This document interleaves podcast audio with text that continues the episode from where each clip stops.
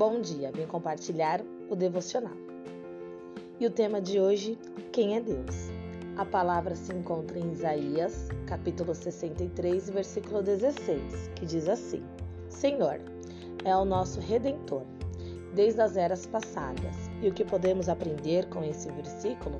Que Deus se revela por muitos nomes. Ele é o nosso restaurador, restaurando o que foi tomado, destruído ou perdido.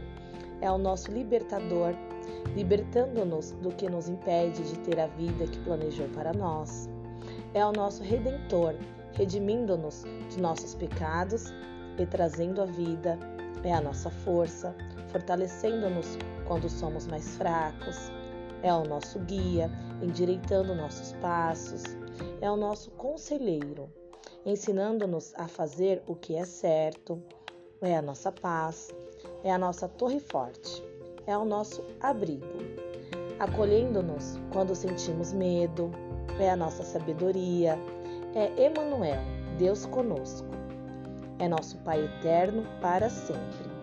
Esses são apenas alguns nomes do Senhor, mas podem ajudá-lo a descobrir tudo que Deus é.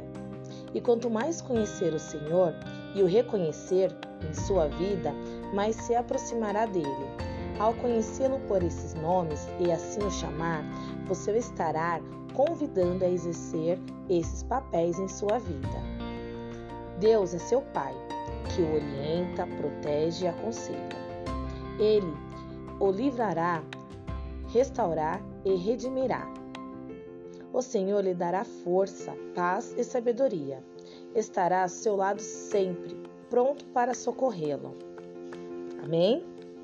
Vamos orar?